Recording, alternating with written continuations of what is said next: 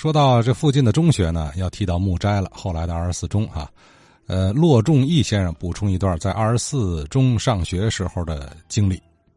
我呀，小学是在那个四四八年到五四年在学堂街小学，那个中学呢是五四年到六零年在二十四中，所以我对这个医药租界这一块啊挺熟悉的。很高兴听你们呢这个节目正在讲这一块地区，让我也学到不少知识。呃，前天呢，我听到张靖宇同学。对二十四中的回忆，我想给这个学姐呀做一点补充。关于南站救火，呃，我们男同学呢也全都参加了。那时候呢，学校里头啊，让毕业班的都得住校。呃，我们男生的一百四十多人吧，呃，住在那个教学楼啊三楼大礼堂。半夜里头呢，有一个男同学起来接手，看见就是着火了。他这一喊，大伙儿都起来了。这时候我呢，哈，从那个玻璃窗往外看，就看见远处啊，有一个大火苗。当时我觉得就好像一个一个洋蜡头在燃烧。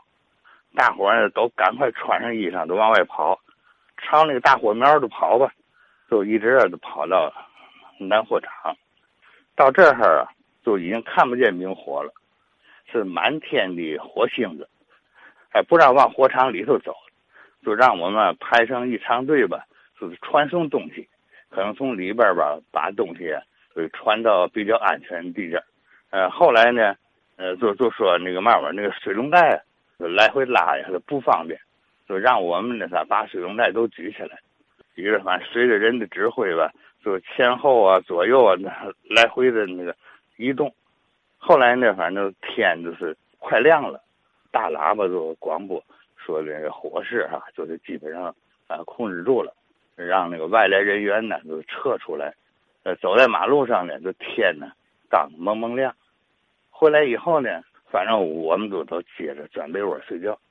我醒了以后啊，哎，就看见周围哈有几个女同学端着洗脸盆在走来走来走去，而且有一个女同学呢，还是朝着我走过来了。我赶快把眼睛闭上，假装睡觉。